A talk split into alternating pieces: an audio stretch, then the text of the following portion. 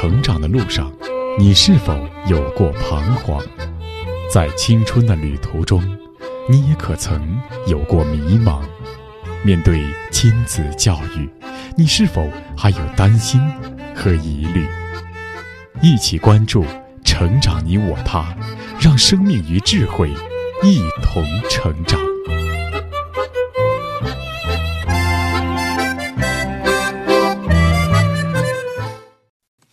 愿生命与智慧一同成长。海内外的各位听友，大家好，欢迎来到《成长你我他》，我是您的朋友钟青。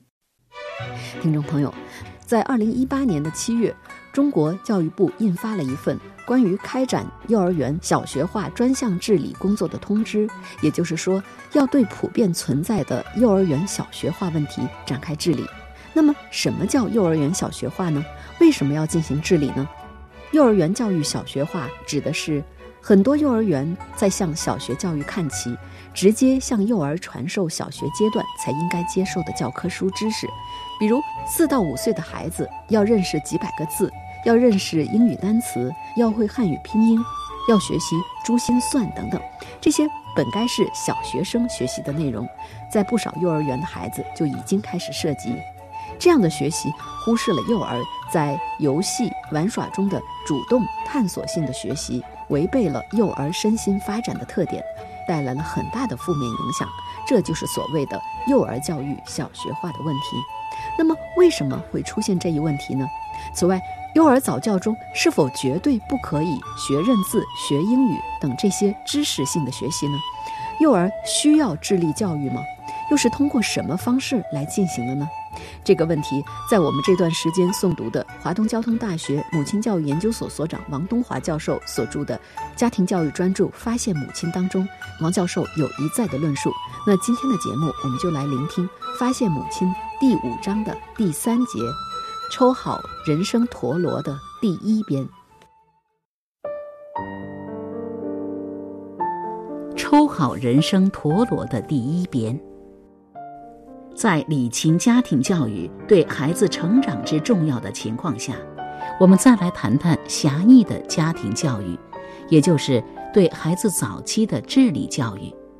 要不要对孩子进行早期智力教育这个问题，直到现在我们还没有统一认识。幼儿早期识字是中国家庭早教中的一项最传统的内容，古时的家庭早教比现在要好得多。那么，家庭早教是知识教育还是智力教育？家庭早教应该是纯粹游戏式的，还是要有适当强制性的呢？对早期智力教育这个问题，社会的批评较多。有些人要么就是以品德教育来代替智力教育，要么就是认为要给孩子一个快乐的童年，或者认为现在的孩子负担太重，或者。根据自己儿时的经验，反对早期智力教育。就拿幼儿识字教育来说吧，现在不仅没有几个幼儿教育专家提倡，相反，幼儿识字有害论变成了主流。而实际上，幼儿识字是中国家庭早期智力教育的一项最传统的内容。在中国古代，尽管一般都是八岁入学。但是条件稍好的家庭，孩子读书识字远远在此之前。清代陆士仪的《论小学》就主张五六岁就入学学习了。其实，古时候很多孩子早在上学之前就已经在家庭里破蒙了。清代唐彪所著的《赋诗善诱法》中提到，说三四岁的孩子用一年时间，不仅过了识字关。认了一两千个字，而且读了《三字经》《百家姓》《千字文》，历朝历代这样的孩子大有人在。白居易六七个月时，乳母就教他认“无”“之”字，他虽然还不能说话，心里却已认得了。这些都是古代的。在近代，胡适两岁多就由父亲教他识字，他三岁多由台湾回安徽绩溪老家，由于母亲不能教他。便把他送进了学塾，而那时他连学塾的门槛还翻不过去。就是这样一个连路还走不稳的孩子，老师居然也不认为有什么奇怪，而且在学堂里还不算最差的学生。白居易、胡适绝非是中国历史上的一两例。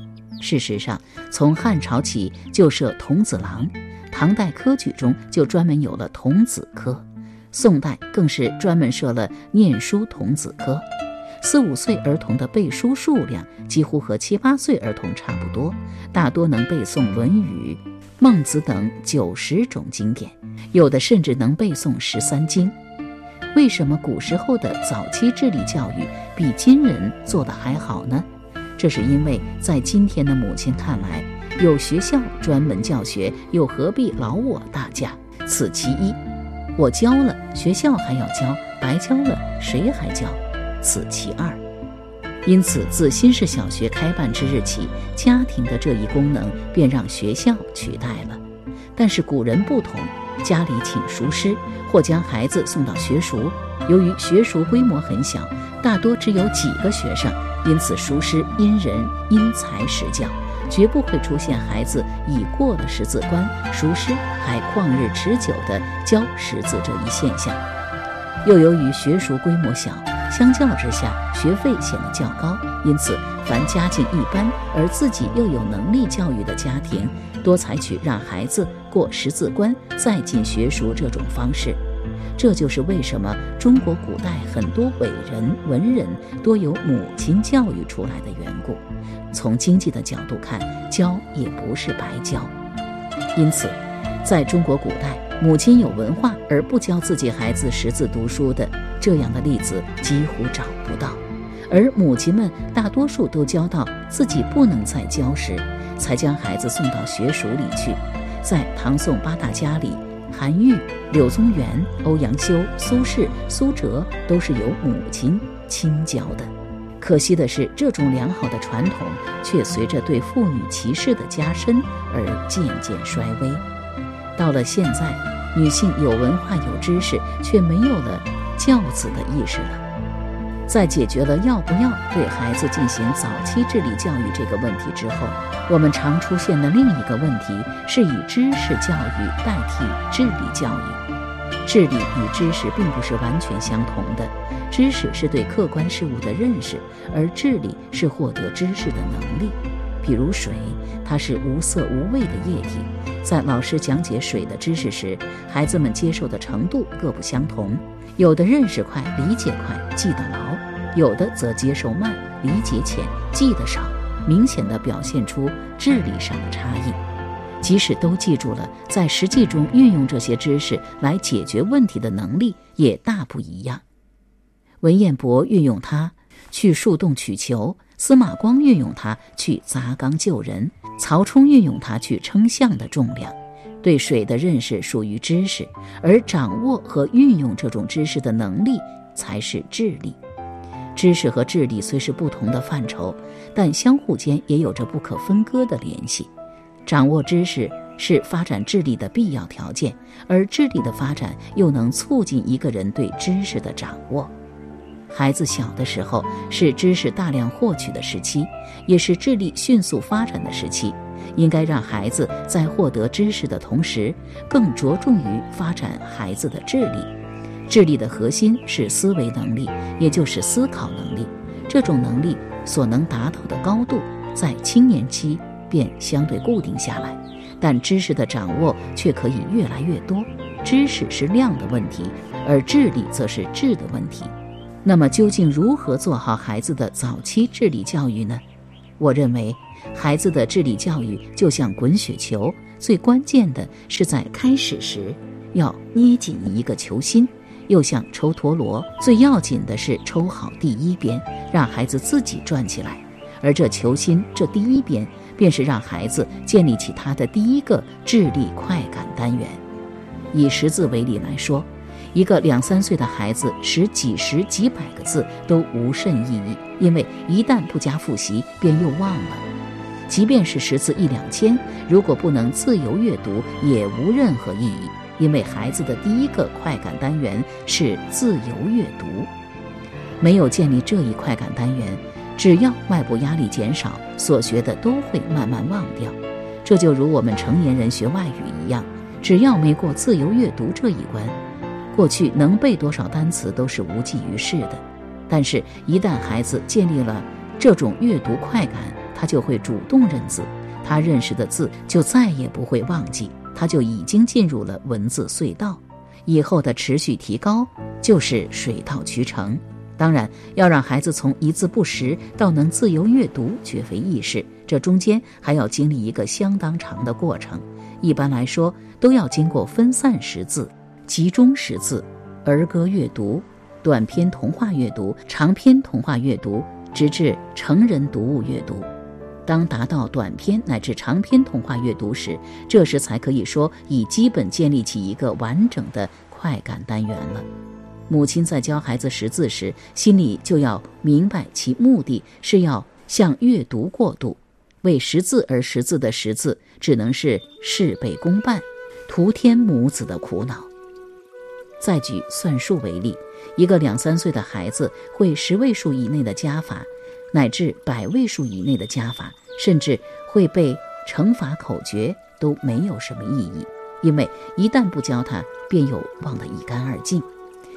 这时候的孩子就像马戏团里的动物一样，是一种机械记忆。那么，到什么时候就算建立快感单元了呢？我认为，一个完整的算术快感单元应该达到四则运算。孩子到能四则运算时，这时的算术快感乃至算术敏感便比较完整的建立起来了。再举音乐为例，喜欢不喜欢唱歌，唱得好与不好。对于才几岁的孩子来说，与习韵有极大的关系。但是唱得好，并不就能弹得好，而要弹得好，必须识谱。因此，试唱是一个快感单元。如果孩子能够识谱，无论是唱是奏都好解决。如果这个单元没有过关，尽管可以学琴，尽管也可以考级通过，但终究是不能维持下来的，更不用说提高了。对幼儿要不要进行智力教育？幼儿认字会不会产生幼儿教育小学化的负面影响呢？从王东华教授以上的解析中，我们看到早教如何实施，最关键在于母亲或者教育者如何理解教育的核心目标。很多父母为了让孩子多学点知识，为了让父母有面子。或者为了在亲友面前得到称赞，或者让孩子在应考小学招生的时候占有优势，有了这样一些功利化的目标作祟，就很容易让孩子变成为了学认字而学认字，以学会字数的多少为目标，甚至强迫孩子，让孩子失去了兴趣。本来孩子本身总是为了要理解有趣的故事而认字，为了与人交流才掌握数字，为了音乐的美妙而学唱。也就是说，孩子自身的好奇心和求知欲是孩子愿意去探索和学习的最强劲的动力。只要他因为认字而读懂了一个有趣的故事，本身就已经给到了孩子一种快乐，也就是王东华教授所说的快感单元。这就不需要再给他额外的刺激了。但是如果父母不懂得这个原理，而是一味的以掌握知识的数量来衡量，就很容易使用一些不当的刺激，比如。物质奖励或者分数奖励，从而转移了孩子求知学习的目标，这才是幼儿教育小学化的弊端所在。然而，如何通过激发孩子本身的求知快乐作为学习的动力呢？很多父母是欠缺这方面能力的。那么，又要如何弥补呢？我们继续来听。让孩子建立起他的第一个智力快感单元是件非常不容易的事。需要母亲异常的耐心和认真。当然，在这一过程中，母亲最好的做法是将其划分成一个个更小的智力快感单元，如将识字中的分散识字、集中识字、儿歌阅读、童话阅读、算术中的加法、减法、乘法、除法等变成乐事，让孩子乐于学习。当然，也不排除在此过程中。孩子因枯燥乏味而不乐意学习，而这个时候正是母亲素质的大考验。遇到这种情况，母亲一则要更加耐心，更加注意方法；二则要更加清醒地意识到，只有过了这道关，才是唯一的选择。历史上的断柱教子等都是发生在这个阶段，很多世界伟人的父母对他们的严格也都表现在这个阶段。一旦过了这个阶段，让孩子建立起了一个完整的快感单元，孩子就会自动寻找和享受这种智力上的乐趣了。因此，我们说让孩子建立智力快感，其实就是让孩子对所学的产生兴趣。智力快感单元就是让孩子对所学科目产生兴趣的最低知识组合。这是让他获得了对整个学科进行自由探索的第一块基石。用一句通俗的话来说，就是让孩子入门了。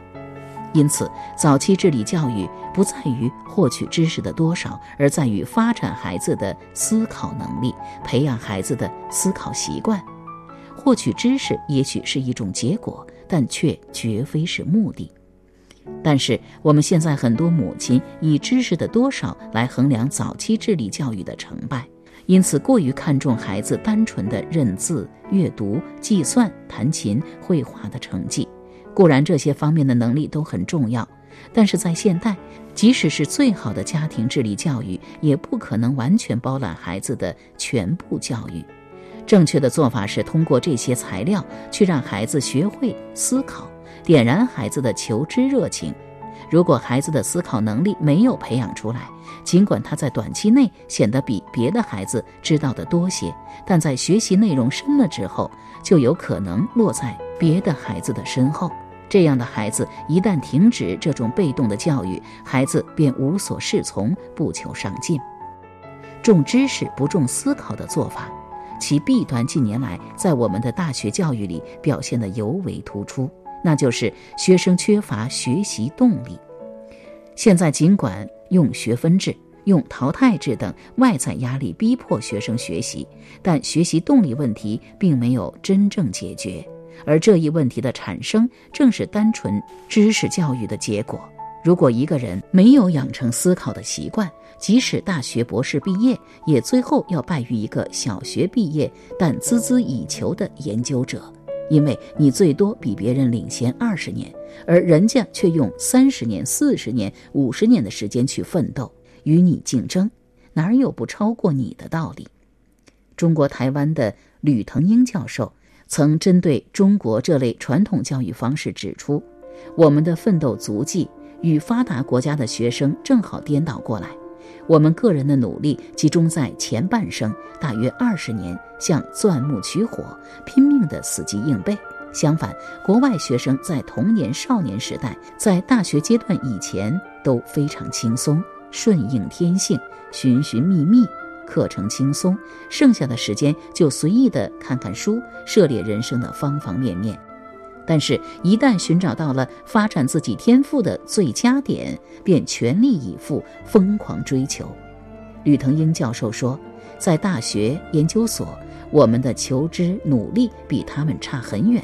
我们青年唯一的目标就是进大学，进了大学很少不毕业的，所以整辈子的努力就是往这个方面。这是我们引以为忧的，因为进了大学已精疲力竭。患上智慧早衰症，而不像人家找到目标后可以花三十年、四十年，好好的为自我实现去努力。因此，要避免吕腾英教授所说的情况，早期智力教育不应该是获取知识的教育，而应该是以学会思考为主的教育，让孩子们喜欢学习、善于学习，这样他们会越学越感到乐趣无穷。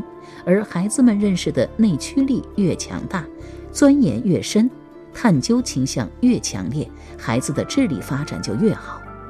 在进行早期智力教育时，还有一个争论的比较多的问题，那就是应该实施单纯的游戏式教育呢，还是要适当强制性？由于早期智力教育不应是知识教育，应是让孩子的大脑开窍。而开窍是一个不断的让孩子思维深入的过程，因此早期智力教育存在着一个系统化的问题，它不是随心所欲的进行的。知识的系统性和儿童认识发展的阶段性、连续性是客观存在的规律。孩子的智力教育不能离开知识的学习过程，因此智力教育有它本身的规范性。因此，也决定了这种教育需要有适当的强制性。但是长期以来对智力教育的强制性批评甚多。这一方面是因为现在不少父母不懂教育原理，一味进行蛮干。陀螺明明没有转起来，他们却拼命地用鞭子抽，越是没有转起来，抽得越厉害，幻想能够用这种方法让陀螺转起来，而没有想到自己应该蹲下来，将鞭子绕在陀螺上，然后抽好这第一鞭。另一方面，则是人们似乎认为，对于孩子，只有在玩中学，随孩子的意志才是对的。对孩子的任何规定性都被误认为是剥夺、压制了孩子的天性。其实，孩子学习效果的好坏，不完全取决于游戏形式本身，而取决于学习内容和方式是否能引起孩子的兴趣和注意。组织的好的科学识字、阅读或计算等，同样。可以对孩子产生强大的吸引力。此外，品德教育、习惯教育也都带有适当的强制性。适当的强制性可以帮助形成道德自觉，对孩子可能更是如此。其实，很多天才小时候都受到家庭严格的训练。莫扎特练琴极为辛苦，一年三百六十五天，几乎天天都要坚持。傅聪也是如此。对严格要求的父亲甚至望而生畏。爱因斯坦五岁时被母亲逼着学小提琴，他曾极度反抗，但是我们知道他后来却是一位极爱音乐的大科学家。当然，我这里所说的意思绝不是怂恿对孩子实行专制，而是在学习过程中，难免有要求严格的时候，这时我们的母亲应该因势利导。几乎所有接受早期智力教育的杰出人物，其父母大多都熟悉其要求的领域，才能引导孩子不断前进。那种不是行家却爱瞎指挥的严格，在家庭教育中应该坚决避免，否则孩子不仅不能取得成绩，相反其性格还会遭受扭曲。还有一种观点认为，家庭不应该学校化，对此我并不赞同。所谓学校化的实质就是制度化，实际上只要是合理的制度，孩子并不会排斥。人群的共处需要制度化。在早期智力教育中，我们的家庭应该吸收学校教育的长处，定时、定量、定人、定地点，这样孩子是会很好适应的。至于早期智力教育的内容，我认为以教孩子识字、阅读为好。其一。这是每一个人都要掌握的。其二，这是最符合孩子心理发展的。其三，这是到目前为止人类最好控制的这方面的问题。以后的篇幅将有详细论述。所以，我们的家庭对孩子的教育，就如让陀螺旋转的第一边，当人生的陀螺转起来后，将孩子送进学校去。智力教育的第二边、第三边才是由学校接着来抽，因此用另外一个比喻，就是说，扣好人生的第一颗纽扣非常重要。只有扣好第一颗，后面的纽扣才能扣得正，扣得顺。从以上的论述，我们可以看到，让孩子进行早期阅读，对孩子进行早期智力教育与。幼儿教育的小学化，两者之间是很容易混淆的，这就需要父母掌握最根本的教育核心理念，时刻修正教育的目标，不要为知识而灌输知识，不要为展示孩子的成果而刺激孩子的学习，而要回归孩子的成长规律。激发孩子的好奇心、求知欲，满足孩子基本的心理需求，才能够让孩子得到身心全面健康的发展。好了，各位，今天的节目我们聆听的是《家庭教育专注发现母亲》第五章的第三节“抽好人生陀螺”的第一编，播讲时代，编辑钟庆，感谢您的收听，再会。